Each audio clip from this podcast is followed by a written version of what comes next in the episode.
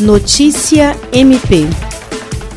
O Ministério Público do Estado do Acre, por intermédio da Promotoria de Justiça Especializada de Defesa da Pessoa Idosa e Pessoa com Deficiência, emitiu uma recomendação destinada à coordenadora administrativa do Lar Vicentino, Simone Dávila Aires, e ao presidente do Conselho Particular de Rio Branco da Sociedade São Vicente de Paulo, Cláudio Roberto de Freitas Lopes, visando o saneamento de irregularidades que foram constatadas no Lar Vicentino, em Rio Branco. Durante as investigações do MPAC, além de vistorias realizadas a pedido do órgão pelo Corpo de Bombeiros, Vigilância Sanitária Municipal e Secretaria Municipal de Infraestrutura e Mobilidade Urbana, foram constatadas diversas irregularidades que englobam problemas referentes a recursos humanos e sua qualificação documentação, estrutura física, ausência de equipamentos essenciais, entre outras. William Crespo, para a Agência de Notícias do Ministério Público do Estado do Acre.